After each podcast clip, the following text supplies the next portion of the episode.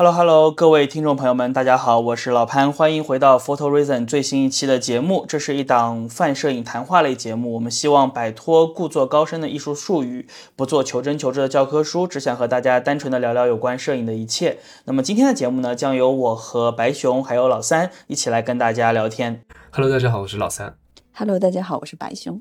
那我们今天节目呢，是和小红书的摄影署联合出品的。小红书在今年夏天发起了小红书散步摄影季，鼓励大家边散步边拍照，用摄影给此刻的生活一张反图。小红书官方也会对具有生活美学和街头张力的摄影作品提供大额官方流量扶持。大家可以在小红书上搜索 City Walk，进入活动页面，分享自己在散步时拍下的影像，就有机会完成活动任务，抽取理光机 R 三、宝丽来相机、一次性胶卷相机等丰富奖品。如果你想了解小红书上的摄影活动，可以关注小红书官方账号“摄影署”，欢迎摄影师朋友们来小红书和大家一起聊摄影，分享自己的影像作品。所以今天又是我们一期有合作的这样的一个节目啊，然后老三又终于实再次实现了念商务的这样子的一个意愿。我还记得上一次我们有商务的时候，老三说我希望我以后可以只念商务，天天都想念。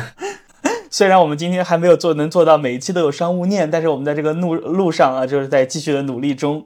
那么听完刚才老三念的这个商务呢，我想大家对于今天的主题呢，可能也已经猜到了。我们今天会聊一聊有关于最近非常热的一个热词，叫做 City work。这个词突然之间好像就成了社交媒体上的一个。顶流啊！我们在任何的这种社交平台，或者说一些包括一些官媒，你都可以看到有关于 City Walk 的讨论。那么今天呢，我们三个人呢就想从摄影的角度来聊一聊 City Walk。那么作为开场，我先想问问两位，你们是怎么看待 City Walk 这个词的呀？呃，能不能先白熊给我们解释一下 City Walk？因为我记得你好像有一些相关的经验。City Walk，对，白熊可以说一下。呃。我觉得 City Walk 是我最早接触到这个词，是在有一本呃旅行杂志叫《孤独星球》上面有看到 City Walk，那它其实翻译过来更像城市漫步。嗯，这样子对城市漫步，所以说，呃，我觉得他只是因为用了一个英文的说法，所以可能会让大家觉得说，明明可以用中文说的话，为什么要用英文说？如果说翻成中文的话，其实就是一个城市漫步。对，这城市漫步听起来好像更接地气，对不对？对，更接地气。然后 City Walk 会，对，但我们如果如果再接地气一点，会不会就变成了街溜子？我觉得只是因为说它是用了一个英文的说法，所以它会显得有一些洋气。但其实接地气的说法可以换成城市漫漫步，但是我个人觉得它跟街溜子还是会有一些区别的，不知道你们怎么看？嗯，对，最近我其实也看到有很多的这个社交媒体上也对 City Walk 这个词是有一些。带有不能说贬义吧，就带着有一些嘲讽的，对吧？就像比如说，我说我今天不吃早餐，但我吃一个 breakfast，人家要吃 brunch，你吃个 breakfast，是不是很洋气？brunch brunch 才是中产标配，好不好？对，其实不，其实不是我，我是觉得 city walk 这个词的话呢，从反正从我个人的角度来看，我其实不太带有褒义或者贬义的这样子，或者是这这。一个评价体系去这样去看这个词，我觉得可能就是现在，就像之前的露营，对吧？之前的那种精致露营叫 glamping，然后或者说是像，呃，再往前一点，可能骑行啊，或者是有段时间还很流行路冲，像这些词一样，它就是一个一股一股流行在我们生活中的生活方式而已。但其实 city walk 我认识到它这个词已经挺早了，很早，很大概一七年左右就已经你就已经有有这个东西了，是吗？对，就已经有我有看到过这个词，对，但是它没有像现在这么热，成为了一种生活方式了。对，就突然之间这个词好像就火起来了。但是我们在做这些节目的时候，我其实脑海里的第一想法就是，其实 city walk 这个事情对摄影师来说应该再熟悉不过了，对吧？对，这个好像只要你喜欢街头摄影，只要你喜欢户外摄影，你只要是。对这个 street photographer 感兴趣的朋友，我们这种所谓的扫街一直和 city walk 就是挂钩在一起的。可以说，摄影师一百多年前就在做这件事了。所以，其实对我们来说，就这个词可能挺新鲜，但这种形式可能就就是一个很平常的，换个名字，所有的摄影师都会做的事的，对吧？对，因为可能对摄影师来说，work 这件事情，你的脚力真的是一个一个必须的东西。但 city 呢，城市其实又是一个充满魅力、充满很多拍摄可能性和拍摄素材的一个地方。所以说，对于摄影师来说，你在城市当中漫步，那就是一件你去拍摄必须要做的基础的事情。因为你只有去漫步、去发现，才能看到更多不一样的东西，才能拍出好的照片。是的，嗯所以今天的话，我们也可以先来作为摄影爱好者或者摄影师，我们自己来聊一聊 city walk 的一些经历，就我们有什么方法啊，或者经验或者趣事来跟大家分享一下。嗯，哎，那我想我想问一下你们，如果你们到了一座陌生的城市，你们会会会干嘛？会会怎么去探索这座城市呢？我们会 walk，会 walk？你真的会，你真的会很喜欢 walk 吗，老三？就是如果你去了一个陌生的城市，呃，不能说是喜欢 walk，但我必须是用脚步去发现，因为，呃，比如说到一个陌生城市，你没有办法跟着攻略点对点，听说那个点不错，听说那个店不错，然后打个车或者坐个地铁、公交就去那个点，我觉得这样，嗯，对我来说可能真的挺没有意思的。没有意义。对我可能会做一些攻略，一些稍微宽泛性的攻略，比如说那个区或那片街道，呃，挺不错的，那我会在那片街道可能会花上花上半天时间去游荡。那如果我真的觉得那边很好，意犹未尽，可能最后我在旅途中还会抽出一些时间碎片时间或最后的时间再去复盘一次。那尤其像我们可能在一个陌生城市嘛，经常走着走着，尤其在一片街区，在那边就会说，嗯，往哪边走？一个十字路口，那就会说，诶左边看起来好像热闹一点，那边看起来丰富一点，右边看起来荒凉点，那就往左吧。就是处在那种很随机的一种寻觅当中，然后这种寻觅呢，我觉得经常会能给我惊喜，那发现一些奇奇怪怪的地方，或发现本地人生活的一些有趣的地方。比如说像之前可能在在比利时布鲁日那一天的话，其实天气并不好，下雨，但是出门就突然发现街道上莫名其妙全是各种各样的穿的稀奇古怪人，还有那种花车，然后花车呢在在在往路边就是喷洒各种什么礼花啊或纸条什么的，整个城市整个街道就是天花乱坠。的，大概是某个嘉年华吧，就莫名其妙就碰上了。然后就就深入其中，就跟着嘉年华在那边走，就跟着车河在行走，就感觉就就就特别有意思，特别意外的惊喜，完全是意料之外的。我自己的话，我其实我很我很害怕那种特别短暂的旅行，嗯就比如说去一个地方一天或者是两天，这种特别特种兵的这种这种行程，我其实不太擅长。我一般呢去一个城市旅行的话呢，我会至少留出三五天甚至一周左右的时间。然后我的习惯是，我会先坐公共交通，我不太喜欢坐地铁，我比较喜欢坐公交。然后呢，去看一看这些城市，当然也可以提前做一些攻略，有哪些区会比较有趣。然后坐着公交呢，就跟着公交车去走一圈这个城市，或者是城市的一个部分。然后你在这个过程中会发现有哪些地方你是感兴趣的，或者说有哪些地方你是觉得，哎，这里的拍摄环境可能很适合我，或者说是我可能在这里能够找到一些灵感的这样子的一些地方，然后再留出时间来去这个范围之内去徒步行走这样子。这个是我的我平时去旅行的时候拍摄的一个方法。对，比方说我特别喜欢的城市，尤其是这个城市可能本身比较大，比如说像巴黎啊，或者说巴塞罗那，像这样城市第一次去的话，我应该至少会留出五天以上吧，甚至七天八天的时间，因为我觉得如果说一两天的话。我可能就不安排任何的东西了，纯粹就是随机性的走走，看看看有什么，就是不做任何计划，因为你做了计划就会发现这些计划你是没有办法去完成的，你就会更加赶，更加带着目的性去去去做一些事情，那还对，不如会很焦虑。对，还不如就随便吃个饭，随便走走，就把这个时间消磨掉就好了。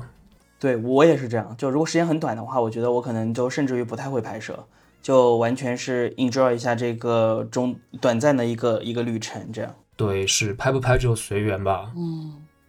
哎，我跟你正好相反，我在就是二一年疫情还比较呃厉害的时候，严峻，对严峻的时候，呃，其实各大航空公司有推出这种随心飞的套餐，我当时有买，我当时有买了一个那个春秋的然后因为平时周一到周五都要上班，所以我会选择周五晚上可能就飞到一个城市，然后周周日回来这样子。然后我我刚才节目开始前我又准备了一下，就是我我细数了一下，一共去过十二个城市，就是。在周末哦，那也很棒。然后，呃，就比如说像有一些城市比较小，像湛江，是因为当时看了那个《隐秘的角落》之后，特地去了湛江的一个老城，就只是去看它一个老城，然后才发现说，哦，那个老城它可能是以前是个码头，它会分分就不同的街道，其实是对应着不同的那种码头。然后就像泉泉州，它其实是一个。嗯，几大宗教的汇集的地方，所以会去特地去看宗教，对对，去看它的一个宗教建筑。然后还有比如说像长沙，长沙的话，因为它是一个就是历史革命的一个地方，就是岳麓山上会有很多墓，嗯，墓地，我会专门去看那些人的墓。就比如说像蔡锷，就这种比较有名的历史人人物。它的墓地会在上面，然后比如说像昆明就会有很多咖啡馆，我会一般先在地图上标几个点，然后顺着这个点去自己规划一条适合行走的路线。如果说太远的话，可能就骑个车一两公里的话。白熊，你说这个，我突然想到，其实我我有干过跟你类似的事情，但是时间比较早了，是我在读本科的时候，我那个时候在 Aix-en-Provence，就是普罗旺斯地区埃克斯这个地方实习。然后呢，我是我也是每个周五晚上下了班之后，我就坐一趟火车去周边的城市，什么比如说是什么 Valence 啊，或者是这个呃阿维尼翁啊这些地方，然后就到这个城市去住两个晚上，周五晚、周六晚，然后周日晚上坐火车再回到我实习的这个城市。我当时每个礼拜都去一个不同的城市探索，但是那个时候其实。嗯，也拍了一些照片，但是我觉得不能算是摄影吧，就是完全是，就是就是去想看看法国不同的城市是什么样子，然后不同的区域、不同的这些古城，可能会去逛逛博物馆，然后会那个时候也没有什么咖啡馆，不像现在有很多的这种独立咖啡馆啊什么的。那个时候一些小镇上好像就是那种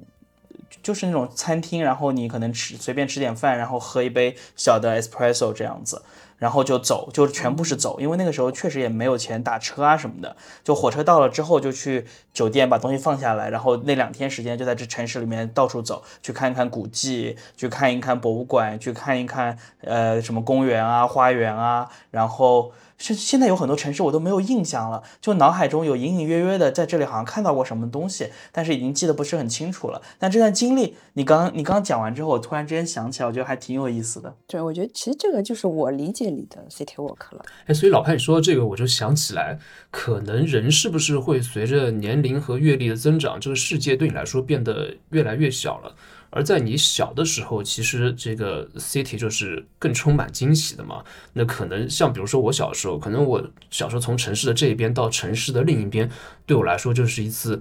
很意外或者说很遥远的旅行了。那像 City Walk 的话，可能我从小学时候就在做了，因为那时候经常放学的时候就会邀上几个朋友说我们去探险吧。那去哪里呢？去学校外面，然后边上那条没去过的街，往那个街道的尽头再走一走。我记得小时候我大概有好几次就是往着一个陌生的方向一直走，一直走，最后。迷路了，然后，然后就离家已经不知道十几个小时了，然后后来家人报警了什么的，然后最后最后又被陌生人、陌生的好心人给给送回去了。就这样的状况好像发生过，应该至少两三次吧。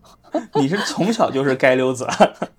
对对对，那时候真的是街溜子，就是想去一个没去过的地方看看，那街的那边是什么的，嗯，再走一条街吧，再走一条街，然后就不知道该往哪个方向回去了。哎，是的，就是小时候和现在对于这种距离的判断好像不一样。嗯，现在有的地方我们觉得很近的，比如说我之前我老婆还跟我说，她说她读初中还是高中的时候，初中的时候学校其实就在离我们现在住的这个我们家这个位置大概两三个街区的地方，其实走路过去也就是二十分钟。她小时候觉得好远好远，觉得自己的学校离得特别远。然后，哎，我觉得这个好像。确实，小的时候你去探索一个隔壁的这么一个街道，就是一次全新的 city walk 了。而我们现在很多的 city walk，可能总会想到说我要去别的城市，甚至于去海外。这个可能就人长大了之后，你你你你眼睛所看到的地方就会不一样，还挺神奇。对，越来越难以满足，你的阈值阈值也越越来越高。但是我现在想想的话，其实呃，City Walk 就是这种探索欲嘛，我觉得可能是我们每个人都是与生俱来的，或内心深处都还存有那么一份渴望和好奇心的。那现在网上这样这样子兴盛的一种 City Walk 的风潮，是不是也是？代表着在这种繁忙生活，在这种就是庸俗城市当中，大家又希望找回一些童年的快乐，找回一些内心纯真的那些那些有趣的这样的一个渴望。我觉得其实还挺有意思的。嗯，我觉得可能也是，就是说想反对这种打卡式的旅行，就说希望就说沉静下来，去真的去比较仔细的去看一些就是陌生的环境里面的新鲜事物吧。而不只是说，不只是说啊，我过去打个卡好了，我走了。嗯，没错，没错，是是想带着那种探索精神。嗯，对，哎，我觉得没错，这个可能就是 City Walk 的一种精髓，就是看到日常生活或日常事物的另外一面。换一个角度来说，就是从我们自己的角度看到这个我们平时熟悉的城市和街道的那种不为人知的美，而不必要非要去某一个著名的景点，比如说某一个最近特别红的一城市。哎，你说到这个城市的另一面，正好我以前参加过一个付费的 City Walk，它是它的标题就是说苏州苏州河的鼻面，因为其实我家离苏州河就很近，就。呃，经常会经过，然后它是写的是苏州河的笔面，然后它的这个旅行产品介绍里说是会带你探寻，就是说苏州河它的历史，然后以及两岸的一些建筑，以及它比如说像那个邮政博物馆，然后比如说像四行仓库，因为当时有个八佰的电影很火，四行仓库它就在苏州河的旁边，那它其实呃，它这个 City Walk 是会有一个。呃，对这段历史会比较熟悉的一个领队，可以这么说，他带领大概呃十个人左右，带着我们一起走这条路，然后碰到有历史人文的建筑，他都会停下来跟我们细细的讲一下。当然我们不会进去，只是说在外面走一圈，沿着这个苏州河，然后包括苏州河上有三十三座桥，我们也会选其中的几座走一下，就就这个领队会跟我们讲一些这个桥它的一些历史意义。这个对对我一直生活在上海来说，我也其实没有很细细的这么去了解一个我生活的区域。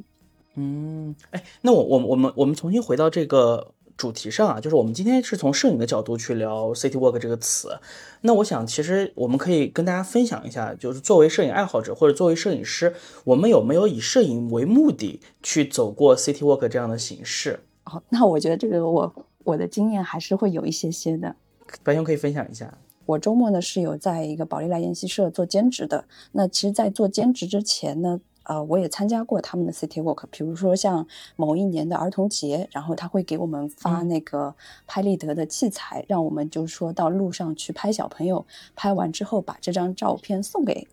这个小朋友。哦。然后对，然后我后来我加入了研习社之后呢，我自己也组织过三次 City Walk。然后首先第一次，对，第一次是。去年的九月份，那个时候上海的一个文庙那块的老建筑要拆除了，所以我说发起一次 City Walk，然后希望说大家可以带着相机再去记录一下那个呃南市区那块被拆除之前的文庙，对，被被拆。呃，也不是说拆除，就是说他们那个旧街道要整修，所以老房子会拆掉，但文庙本身不会拆掉，所以只是说让对发起一个活动，说大家可以带上你的宝丽来，带上你的胶片相机、数码相机，就说啊，一定还是希望你要带上一个这种摄影器材的，然后大概召集招募了呃十个人左右，然后大家从约定好一个地方，比如说地铁站口。然后集合了之后，大家会先有个破冰，就介绍一下啊，我是谁，我带的是什么器材。然后介绍完之后，我我其实，在组织这个 City Walk 的时候，都会有事先都自己有去走过一遍，就说这个路大概是怎么走，会经过哪几条路，然后这这个路线也会在招募的呃公众号里面写清楚。我我们今天从几点出发，呃，会经过哪里，然后哪里解散，这个都会写清楚。然后大家来的时候，我就会带着他们，嗯，走一遍我走过的路。当然，旁边有岔路的时候，我们也会走出去。然后我也会实时的把大家再拉到我们主要的那条路线，然后一般是经历两个小时左右，然后大家就是在这个这条路线上就拍照就行了。然后还组织过一次是，呃，去年十二月疫情刚解封的时候。我记得那天都是零度，然后也有人来报名参加，就年纪最小的有十八岁，然后年纪大一点的，我看他他都是有白头发那种，大概六十几岁，大概有这么个六个人左右。然后我们还给大家了一个福利，就是免费拍了一张八乘十的大画幅撕拉片，在我们的研习社。研习社弄堂的门口，然后这张照片可以放到 show notes 里下，里面可以展示一下。然后拍完这张之后，我们就沿着呃，就是法租界那条路就走了一下，嗯嗯。然后还有一个就是今年的春天，就是三月份，一般就会就是说啊，春暖花开时节，希望大家拿起相机可以记录一下身呃身边的春天。那大概也招集招募了大概十个人左右。那大家是真的，一半的人会拿着宝丽来和胶片机，然后另外他可能没有宝丽来的，他看到招募也会至少拿个数码相机，然后大家拍的时候，呃，有破冰了之后，大家可能会相互结伴一起走交流拍摄。我听成相互结拜，结 伴结伴，我是不是说错了？桃园结义吗？相互结伴，没说错，是我听错。OK OK。那白熊，你你觉得这种？形式的 City Walk 形式的摄影和平时自己去拍，或者是约着朋友两三个人去拍，会有什么区别吗？呃，我觉得就是图一个热闹，就是大家周末可能还没有想好干嘛，那然后想着说自己拍照也不知道去哪条路，那那我们研习社就已经给大家首先规划好了一条路线。那有些人可能想说，嗯，看看别人怎么拍，可以有个交流。那其实 City Walk 也是说人与人之间一个相互交流的一个作用。不是说你一个人傻傻的拍，就它其实带有一定的社交属性，会有一点点。哎，我觉得这有没有一种有点像我们当时读书的时候去图书馆会看书比较专心，或大家几个人会结伴去图书馆，以防自己不够自律。那有很多摄影爱好者，我不知道会不会自己去拍摄的时候，可能寻找灵感会有点困难，或者说可能有时候犯懒了嘛，那就想想算了，出去拍。那参加这样的活动呢，大家在一起会相互讨论，然后相互的一些对相互 push 会相互互拍，对对。互拍或互帮互助，然后相互促进，同时呢也会有一个动力。那跟着这样的活动，可以强迫自己那走走、健健身也好，或者说行走这样的一个城市的距离，有点行万里路，然后拍万卷胶卷的那种感觉。对，就我虽然可能没有参加过像白熊他们组织的这样子十个人、二十个人这种人比较多的这这这这种 city walk，但是我去到很多地方，我其实都会用 city walk 的形式来拍摄的，而且我会很喜欢这种随机性的 city walk。就比如说我上次去京都的时候，在京都就是和一个朋友一起。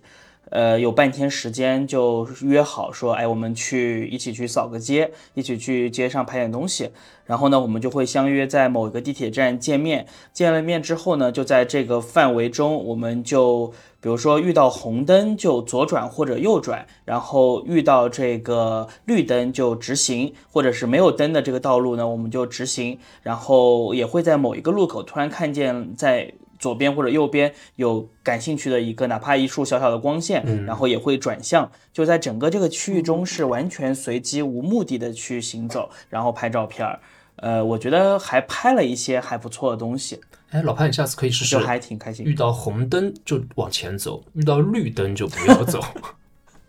哎，你你这个好，你这属于不管交通规则，单就单纯选一个自己喜欢的颜色。对，哎，说到颜色的话，我不知道你有没有经历过，在一个城市黄昏的时候，然后那个时候其实光线整个嗯阳光斜射嘛，然后光线特别硬，然后特别有那种色彩，然后天空开始泛蓝。那个时候的话，我大概出于本能的会循着那个逆光的方向，就是日落的方向找那个光线，找着光线在走。啊，这也是一种方法，就是你追随一个线索。对对对。但是黄黄昏还挺快的，就是这太阳落下来，可能也就半个小时左右。他走的短吗？对，是。对，黄昏其实相比日出会慢很多，日出可能真的是刷一下就上去了。黄昏它光线还会有一个，比如说太阳它在在地平线的时候那段时间的光线和太阳下去之后，然后又有那个余光散发出来，最后天光还有一点点的那些时候，就是不同的光线都会有不同的魔魔力。那可能在夏天的时候，从日落开始日落到最后天色整个黑掉，这个时间还是嗯还是蛮长的。那说起摄影呢，呃，之前的话，可能我觉得这也是一个，我不知道是不是有很多人也是这样做的，那就是跟着电影的一些踪迹去一个陌生的城市去有有有探寻，顺便去拍照。嗯比如说之前我特别喜欢的一系列电影就是《日落三部曲，Before Sunset Sunrise，Before Before 个，对，Sunset 就在巴黎拍的，然后他那个电影我记得应该是一镜到底，就是从他们从莎士比亚书店出来，然后走走走走走，循着那些街道去了一个点，又去了一个点，然后又去了一家咖啡馆坐了一下，然后最后又去了巴黎那个那个空中步道、绿荫步道，然后最后又去了码头边坐轮渡。那我当时其实也是循着这个线路，跟着他们的路线去莎士比亚书店，然后这样走走走走走走走走过他们去的那些点，然后顺便去寻找电影中那些画面和镜头。羡慕。我我也干过这个事情。说的我就想现在就想去巴黎。对，这也是件挺有趣或者挺浪漫的事情。对，所以其实我们讲到这里的话，大家会有没有发现，City Walk 和摄影就是很密不可分的。如果你是一个喜欢摄影的人，你不太可能说我对 City Walk 这件事情就很反感或者很抵触，因为你就在做这件事情。同意。对，然后如果你喜欢 City Walk 的话呢，你假设你即使一开始没有去拍摄，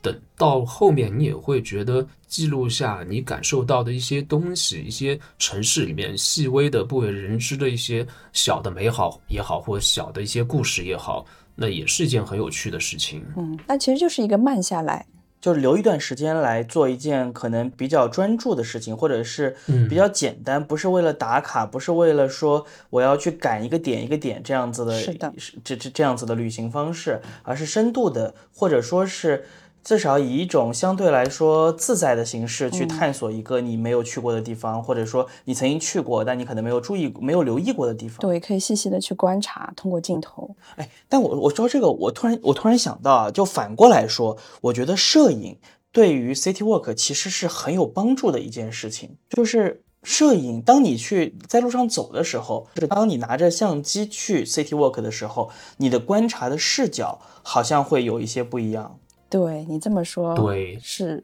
确实。对，因为我会明显觉得，我如果比如说去某个地方去 city walk 的时候啊，就我在城市里面去城城市漫步也好，或者 city walk 也好，我们去行走的时候，当我有没有相机在手上，会有一个比较明显的差别。当我没有相机的时候呢，我所观察的东西可能就是，呃，街头的一些店呀，觉得啊这里有这个，这里有那个，然后。你你会挺无趣的，但是你走走看，可能就是看到一个陌生的地方，然后觉得哦这里好像还有点意思。但当你有了相机在手上的时候，你会观察很多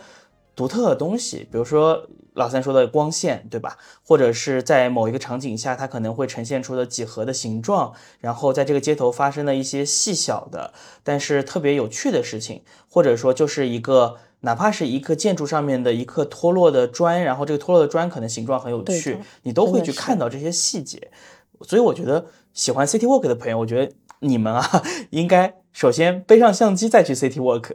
对，所以老潘，你刚刚说的这个的话，摄影和 City Walk 之间的关联，我觉得他们可能就是相辅相成的。因为你带着相机去看这些东西的话，那就会让你的视角变成你自己的视角。通常情况下，我们说的旅行嘛，那其实是去那些就是经过认证的特别好看的地方，或经过认证著名的景点，那是经过别人眼光认证的。你只是循着别人的眼光和视角去那些地方，对但 City Walk 可能就是用你自己的眼睛去看它不一样的东西了。那你其实用摄影的角度话，就我之前也做过一个小视频，就是你会去发现那些不寻常，比如说色彩的不寻常，或者刚你说的光线的不寻常，然后形状的不寻常。那这些具有视觉对比和碰撞的局部，那就会产生交错和边界，就会给你带来拍摄的一些拍摄的一些企图和拍摄的动力嘛。哎，我觉得你这个说的很好，其实就是 City Walk。当你 City Walk 遇上摄影的时候，其实是可以让这个 City Walk 变得不寻常的。对，我觉得这个词说的特别好。摄影某种程度上来说，这件事情也是去发现一些不寻常，对不对？对，然后这个城市里面，不是说这个城市里面只有某些被认证的那些地方才有不寻常，而是这个城市可能处处在每个人不同角度里面，处处都有不一样的不寻常。摄影的企图。对，而且其实 City Walk 和这个摄影，它如果如果我们去追寻这个源头的话，你会发现 City Walk 和摄影的关系，尤其是和街头摄影，我们说的 Street Photographer 这个东西是锁死的，是从一开始。当街头摄影开始出现的时候，City Walk 就是与它相辅相成的一件事情。就你只要去拍街头摄影了，你必然在 city 上 walk，对吧？你不可能，你没没有人坐着车或者是这个去去 city walk 去去街头摄影吧？我想应该没有，所以我觉得这个其实我们今天既然聊到这个这个 city walk，我们也可以带到一些有关于街头摄影的内容来跟大家去聊一聊，对，可能街头摄影就是和城市有着强烈的关联，因为对吧？有了城市现代化城市之后嘛，才有街道的这样的一些概念嘛。我记得布鲁斯·吉尔登说过一句话，就是如果你看一张照片，你能闻到那种街道的味道，这就是街头摄影。哦这句话太好了。确实，你从他的照片中是可以感受到这种很牛哎，纽约街头的这种这种这种非常紧喧嚣张，然后的对对，对，不一定能闻到味道，但是你能够感受到这种街头的氛围。对，哎，所以说到城市的话，我发现就是好像从历史上看，那些最有生命力的，然后最最繁华的、最最最多元的城市嘛，就会诞生许多优秀街头摄影。比如说工业革命之后，对十九世纪末的时候，那时候巴黎完成了一个一个超级大改造，成为当时又有了地下的排水系统啊，然后整个街道都翻新了，然后城市规划跟现在已经差不多了，成为当时最牛逼的城市。那像尤金·阿杰，他就用大画幅的那种机器去去记录当时这样的巴黎，包括变化当中的拆迁当中的一些巴黎的城市的一些近景嘛。那后来随着相机技术的发展，就是更轻便了，然后包括晚上拍摄也 OK 了。像布拉塞又在在大概二十年代左右去记录了巴黎另一面繁华的东西，像夜晚那些形形色色、那些人、那些那些情感啦、欲望啊，还有他们的故事。那在后面的话，其实欧洲整个陷入战乱了嘛，就二战了嘛，然后就纽约变成了当时全世界可能最厉害的城市了。那之后四四十年代、五十年代、六十年代，纽约涌现出超级多的厉害的街头摄影师，就刚我们说那布鲁斯·吉尔登啊，像罗伯特·弗兰克啊等等。对那再后面六七十年代，日本进入经济腾飞，东京成为一个特别厉害的城市，就森山大道这种就横空出世了。对，vivo 这些。对对对，但是啊，但是老三，你说到这个尤金·阿杰，我其实觉得尤金·阿杰是不是他不能够算作街头摄影？他其实并不是非常关注都市生活这件事情。就是我们讲到街头摄影的话，我觉我觉得应该要界定一下，街头摄影其实更多的还是要关于人吧，是关于人在这个现代都市中的生活。这个部分才能够叫做街头摄影。尤金·阿杰的这种有带有一点超现实主义的这种城市记录，或者是、嗯呃记录这种这种这种建筑啊，然后或者说是呃城市的变化、空景空景啊这些，是不是跟街头摄影又有一些不一样的地方？对，当然他那时候因为他相机的技术限制，他没有办法很快的去拍摄，可能都是长时间曝光拍摄这样的一个静物，也没有办法拍人。那只是他可能算是最早去拍城市、拍街道的这样的一个摄影师啊。那可能跟我们现在对于街头摄影的定义又会有一些偏差了。对，其实其实尤金阿姐应该不算是最早拍城市街道的摄影师，最早的一可能啊，我看到的这个史料中，最早的应该是在一八五零年左右，就是摄影刚发明没有多久的时候，就有一个摄影师叫做夏尔勒马维尔，然后呢，他就受法国政府的委托。去做了一些这个对于法国当时的古建和这个比较知名的一些建筑做了一个记录，所以他就拍了很多，比如说市政厅啊，然后比如说一些教堂啊、一些街道啊这样的照片。他的风格其实影响了尤金·阿杰蛮多的。但是说到这个都市生活，最早。就是我们现在传统意义上认可的这种，或者是或者认定的这这样子街头摄影的概念，可能是要到一九零零年左右，就是英国人这个叫做约翰汤姆逊，然后还有另外一个人叫托马斯安南，他们两个呢就开始有有好像是跟当地的政府也是跟政府合作，还是跟媒体合作，就开始拍摄一些具有社会学意义的东西。比如说，呃，托马斯·埃南拍了这个格拉斯哥的街道，然后他主要是描述了一个工业城市中的贫困的问题。然后包括这个，呃，汤姆逊拍的伦敦的街头生活，也是讨论伦敦街头生活的不同阶层。所以最早期的街头摄影其实是带有比较强的提出问题，对即时性。以及提出问题的这样子的一个目标的。就当我走上街头的时候，我是带有一个目的去的。哎，你说到这个社会问题的话，我就想起在上世纪二三十年代美国嘛，尤其在纽约。当时应该是大萧条时代，然后整个经济的动乱，包括禁酒令啊、童工啊，所以说当时摄影的那种新闻价值会显得更加重要一点。它的纪实性，对刘易斯海因，他拍很多童工的问题，那可以推动许多社会问题的解决，然后让很多的一些一些社会的观念啊和和一些社会的进步啊，也是因为摄影而导致的。我觉得还是具有蛮正向的作用的。对，所以刚才白熊讲到他组织的那个活动，去拍摄快要被拆除的文庙，我觉得特别有意思。就是我我最开始虽然我对 city walk 这个词其实不带有负面的这种看法的，甚至我觉得可能挺有意思的一件事情，但我从内心深处会觉得这是一件闲的时候干的事。嗯，就你明白吗？就是我会觉得，我会觉得他好像就是因为我没事干，然后我今天正好跟朋友一起去一起去走走，或者不认识的人，我们一起交流一下。这样子，但是白熊刚才说的组织的这个去拍除拍一个快要拆除的文庙，突然我觉得 City Walk 某种意义上也可以回到最早期街头摄影的那个阶段，你可以去探索，或者说是可以去记录社会发展的现象、社会发展的过程，或者在这种历史进步的洪流中你不可抵挡的那那那些东西。我我我突然觉得这个事情被赋予了一些新的意义在里面。哎，你说到这个社会现象的话，其实一八年的时候，我当时跟腾讯有合作过一个项目，其实也是腾讯邀请了呃蛮多摄影师嘛，可能十几二十位摄影师拍摄一个关于跟快递相关的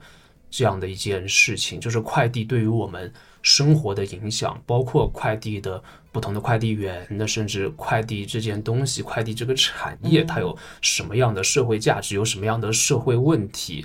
当时也是参与了这样的一个项目，还做了一些一些相应的后续的，比方说文章或直播的一些分享啊。你你拍的是什么？你拍的是什么样的内容？我我就在你说这个话题的时候，我脑海中突然觉得，我觉得朱老三会拍什么？我觉得你肯定会可能会去拍夜晚的快递站。我不知道是这这这个这个印哦，好厉害！你真的好厉害，是吗？因为快递它会有那个呃快递柜嘛。快递柜这样的一个东西，它不知道从什么时候开始，也算是一个建筑，也算是一个公共物体，进入到我们生活的各个层面，包括在写字楼、在在公共的场域、在小区里面都会出现。那快递柜，夜晚的快递柜。他在那个当中是什么样的一个状态？从视觉上表现状态，还是从跟快递柜相关联的人、取快递的人，包括放快递的那些那些快递员，他们是什么样的状态？我当时就记录了很多这样的图像，也是在城市里面，大概是东窜西窜，各种 walk 流荡了很久，然后去拍摄这样的一些素材。对，因为你一说这个话题，我当时在想，我说老三会拍什么？我觉得你一定会去拍夜晚的快递相关的快递站啊，或者是这种快递柜啊，这样子。就就我脑海中就突然之间蹦出了这样的一个一个一个一个场景，我觉得很有挺有意思。对你太了解我了。就是你们刚刚讲到纽约的时候，就是我就想到一个摄影师，就是薇薇迈尔。那他其实他在拍照的时候好像没有带入太多的目的性，而且他的照片也是他死后才被无意中发现的。所以我想问一下你们对他的作品的一些看法，因为我觉得他的作品怎么说，就是还是表现了一些很诙谐的东西。嗯，我觉得分两个角度说，就说到这个问题的话，我其实其实我们之前节目中有讲过几次有关于薇薇迈尔的信息，我自己对他不算是特别喜欢的这个情况，但是我觉得去讨论薇薇迈尔的作品的话呢，会分跟我们今天这个话题如果要结合在一起，我觉得是要去讨论纪实摄影或者说街头摄影从什么时候开始它不再提出问题了，这个可能就是我们现在讲的。古典纪实和后来的新纪实，就 New Documentary 和以前的这种老纪实之间的区别。古典纪实基本上就是我要提出问题，我要发现问题，我要去提出这种寻找社会现象，然后甚至于我要给出答案。这是古典纪实的一个比较明确的方向或者是一个框架，而新纪实的话，像包括我们之前讲过的里弗里德兰德，对吧？然后什么我这个这个温温诺格兰德这些人，那么他们的开始，包括后面像威廉麦啊，或者是包括像这个呃，包括罗伯特弗兰克和威廉克莱因也是这样子，他们不再提出问题了，对，他们不再提出问题了。嗯，就是只对是拍，是这么理解吗？就只是去拍他们只是单纯的去描述自己所看到的城市、所看到的街道、所看到的发生在身边的事件、场景、故事，但是他们不再从中去寻找与社会相关的矛盾也好，或者说是我我是赞扬也好，还是讽刺也好，还是鄙夷也好，还是这种强烈的情绪有关于对抗的这些内容，会越来越少了。这是新纪实和老纪实之间的一个比较明确的区分线。然后薇薇安迈尔的话呢，我自己觉得我没有特别喜欢他的原因，之前我节目中其实有讲过，我觉得因为他没有，因为他过于没有一个明确的艺术创作的逻辑或者是原理了。那么我觉得他现在的这个成就，更多的是因为他独特的身份和神秘的背景，而不是他在艺术上的造诣真正达到了这样子的名声所能够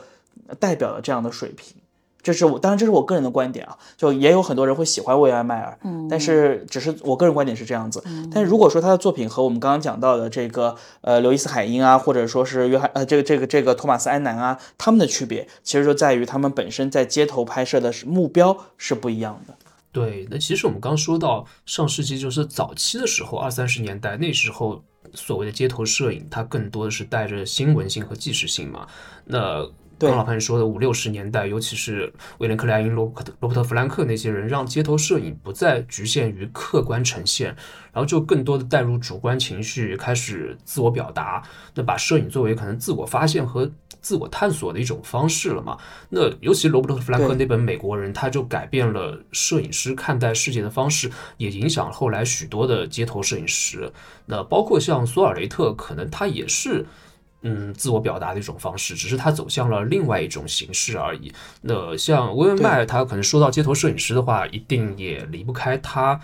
那我觉得他的这种嗯，可能自我表现的话，他确实也是自我表达的一种形式，把摄影作为一种自我取悦的方式了。但可能他其中表现的这种风格或态度的话，相应的没有那么鲜明，或没有那么的强烈。所以说，对我个人来说，我也觉得。呃，就还好，就并没有那么强的学习的动力，或者说并没有那么强的喜欢的感觉。对，不过我们当代现在讲到的很多的扫街啊，或者是街头摄影啊，其实会更偏向于新纪实的这一类了，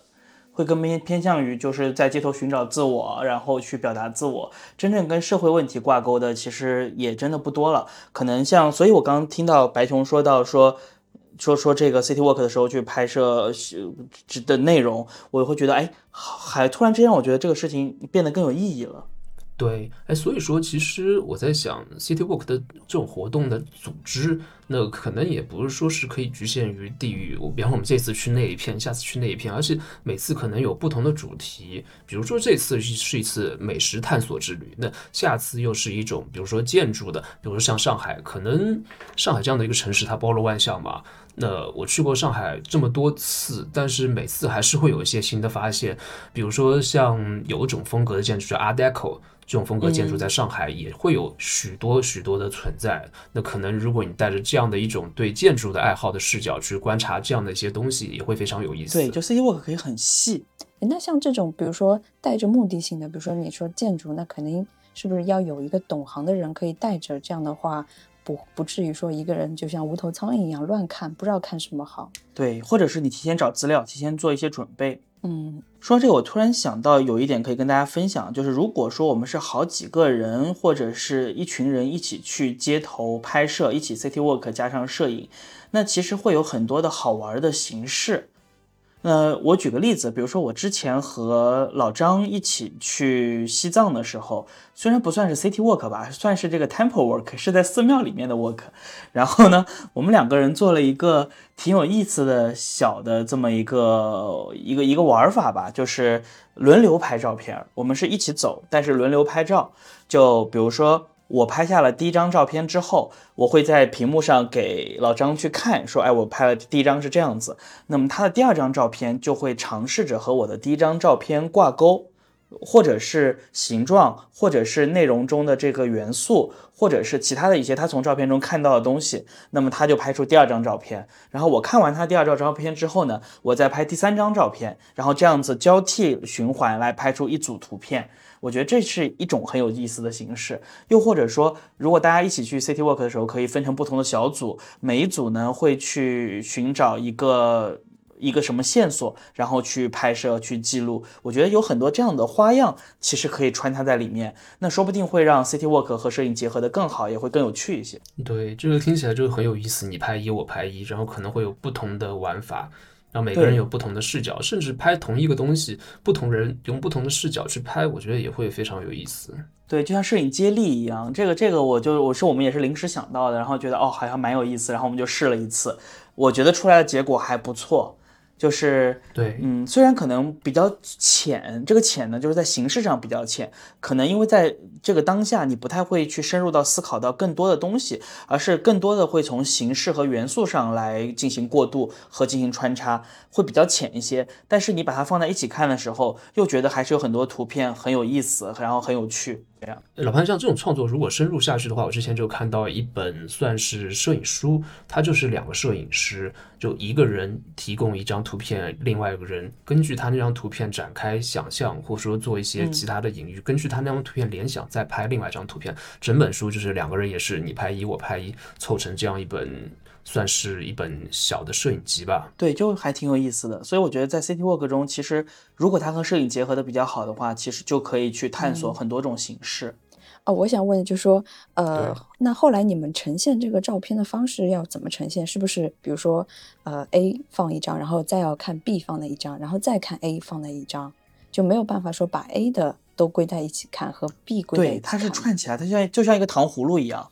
就是第一颗。糖葫芦是我的，第二颗糖葫芦是老老张的，然后是我，然后是老张，然后是我，然后是老张，这样就它整个你的观看这组图片的时候，这样这样组合成一组图片，然后只是说啊，那这张是老张拍的，然后这张是对，就一三五七九是我，二四六八十是老张，这样。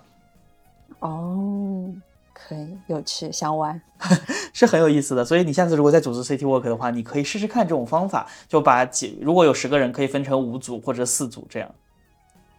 嗯，两两一组，然后两个人相互，对对对，就互相，然后你会发现，就同在同一个场景或者是同一条街道上，每个人观察的东西会有不一样，但呢，你又因为要跟上一个人去配合，你又迫不得已的会去观察一些别人观察的东西，就会变得非常的有意思。呃，这不是 City Walk 吗？怎么听起来像城市游击队一样？然后分成好几个小组，每个小组有不同的任务，挺好玩，就是好玩，差不多的意思吧？我觉得打开思路了，又打开思路了，打巷战。对，所以所以我就觉得，我刚才我们提到最开始提到问题，就很多人对 City Walk 这个词会有会有一些偏见啊，或者说会有一些觉得，嗯，有各种各样的这种这种。这这种想法，但是我觉得其实 City Walk 就是一件挺有趣的事情。说的我明天就想去，要把思路打开，对不对？明天就是周末了，就想去 City Walk 了。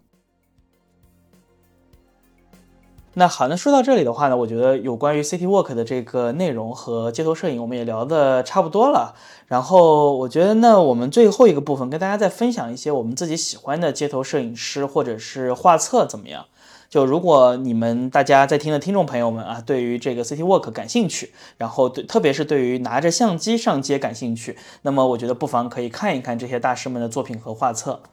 那我自己要不我先吧，我自己准备了两本书，我觉得很有意思，可以跟大家去分享的。一本呢是一个合集，这个合集的名字呢叫做 Magnum Streetwise 啊，就是它有中文版，中文版叫《此时此地马格南街头摄影经典》。这本书是一本挺厚的一本书，但是价格很便宜，就一百多块钱好像。然后我觉得这本书很有趣，因为它呢整个编辑的方式，它采取了两种方式。第一种呢是常见的这种合集，是以摄影师为单位的。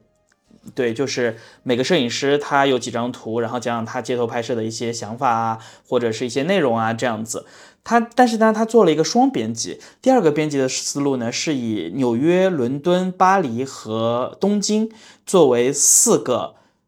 城市，然后呢，以这个嗯市场就 market，然后以这个我游玩时光，比如游园会啊，或者是休息日啊，或者是这个。交通啊作为主题，他又把这些东西融入进去，所以它实际上是以两种串联方式去表现了很多这些摄影师在不同城市街头拍摄的时候所拍摄的内容和主题，所以是特别有意思的一本书。这本书我其实很推荐大家可以看一下，英文好的朋友可以买英文原版，然后如果说是比较喜欢中文版本的，可以去买那个中文翻译版，叫《此时此地马格南街头摄影经典》。这是一本，然后还有一本的话呢，是这个呃一个摄影师叫做塞尔吉奥拉因，我不知道大家有没有听过，他有一本摄影集叫做《伦敦一九五九》，呃，这是我非常喜欢的一本有关于城市的街头摄影的这么一个册子，它其实。已经不像是我们刚说的这个刘易斯·海因这帮人去讨论社会问题了。你大家看这时间也可以看到，一九五九年左右，这个时候已经在向古典纪实、向新纪实转变的路上了。所以他拍摄的伦敦街头是带有很强烈的个人风格。呃，尤其是整个开篇的第前几张照片，我有一张就印象非常深刻，是在一个略高的台子上面有一个人的背影，然后在天空中有无数的这种飞鸟，不知道是鸽子还是乌鸦，然后形成了这样的一张图片，然后大片的留白，留白中间就是乌鸦，然后一个人站在较高的一个台子上，特别特别有冲击力的一张图片，在这本册子里面有当时伦敦的。你可以看到当时伦敦的样子，以及在拉英眼中伦敦的样子，是带有非常强的主观性，然后非常强的个人情感和情绪的。我也我觉得这也是他自己最好的一本册子。所以这两本书呢，是我其实会比较想推荐给大家的。那我想推荐给大家的就是索尔雷特的一本摄影集，他他的代表作首先就是《All About 索尔雷特》和一个《Forever》。对，然后它里面的一些照片都是，呃，通过平面化和色块化，然后有点半抽象的这种特点来表现这种城市的一些人文街道。然后所以说，呃，我觉得给我的一个启示就是说，如果你敢就说怼着人拍，你可以去尝试说通过橱窗的反光镜，然后就橱窗的反光，然后比如说呃以比如说呃公交车的车况这样子来把照照片有一个这种半抽象的分隔分割开来，然后用颜色来嗯表达出你的这个你想表达这种城市的风貌，是这样，就是由色彩来带来这种画面的节这种节奏。然后用比如说，嗯，车窗、橱橱呃车窗，然后玻璃框来进行一些画面的分割，然后可能会露出呃街道上的不同的人，以及可以，嗯，然后以嗯以及就说，比如说像不一定一定要是说在晴天出去拍，其实像雨天的时候，大家撑着伞，可能防备心也不是那么强的时候，这种雨天也可以尝试着说去。做一些街头摄影，对雨天有很多很好的效果，比如说地面的那种灯光的倒影，还有水滴等等，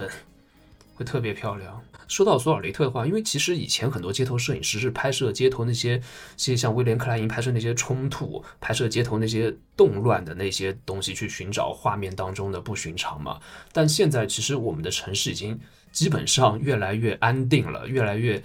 平静了，所以索尔雷特对于现在的大家来说，在城市当中，我觉得真的是一个很好的学习对象。它便于在那些日常生活的光影当中，尤其是那种灯光迷离或者说五光十色当中，去寻找那些隐秘的、隐藏的，然后包括甚至含蓄的、唯美的那些角落、那些瞬间。尤其是匆匆经过那些光影，然后包括刚刚像白熊说的人的人的倒影啊、虚影啊，包括前景啊、遮挡啊等等。是的，索尔雷特的话其实是还蛮适合现在去学习的，因为而且我也看到有不少的摄影师都在学习他的这种拍摄方式。我之前看到一个荷兰人还是还是哪里的一个摄影师，就拍的跟他非常非常相似。就他的镜头中的这些美学的东西，是在我们的现代社会中比还是能够找得到的。对，不过索尔雷特这两本书的话，我觉得大家其实买一本就可以了。就对，因为这两本书同质化有点强。这两本书是什么呢？它其实都是索尔雷特再一次在市场上火起来啊，或者说是在这个艺术界火起来，其实是从日本开始的。就他的这个基金会和日本当地的这个美术馆，然后还有一些策展人啊什么做了一些合作，然后在日本办了很多的展，然后从这时候开始越来越火。这两本书都是在日本的同名展览的。这么一个合集，但是这两场展览呢，其实相似性比较高，所以它的这两本册子的同质化也会比较强，所以其实选一本就可以。然后如果还想选索尔雷特的书的话，可以去找找那本叫《Early Black and White》，就早期的黑白作品。他的黑白作品，早期的黑白作品也挺有意思的。哎，我们上次聊到那个蛋爷的时候，有讲到彩色摄影，然后我在查资料的时候有发现，就说索尔雷特也算是比较早期的彩色摄影师了。对，是的，对。现在如果我们提到说彩色彩色摄影先驱这几个词的话，其实有很多人都能够被冠上这个名字，不光是蛋爷，然后像索尔雷特啊、海伦列维特，然后呃，像这个呃乔尔麦耶罗维茨。这些都都都有人会用这个词来形容他们。对，你能想象索尔雷特的照片没有了色彩吗？对，那就不是索尔雷特了。对的，对的，是必需品。然后，然后，嗯，然后关于就是这本册子的话，然后我还想到就是说，呃，可以感觉得到，就这些照照片都是通过长焦来拍摄的，就有部分。它最常用的是九零。所以在我之前用，比如说三五和五零比较多的时候，呃，我现在也开始用。八五了，所以说也就是大家可以尝试着说用一些比较长长的一个焦段去做一些摄影，街头摄影。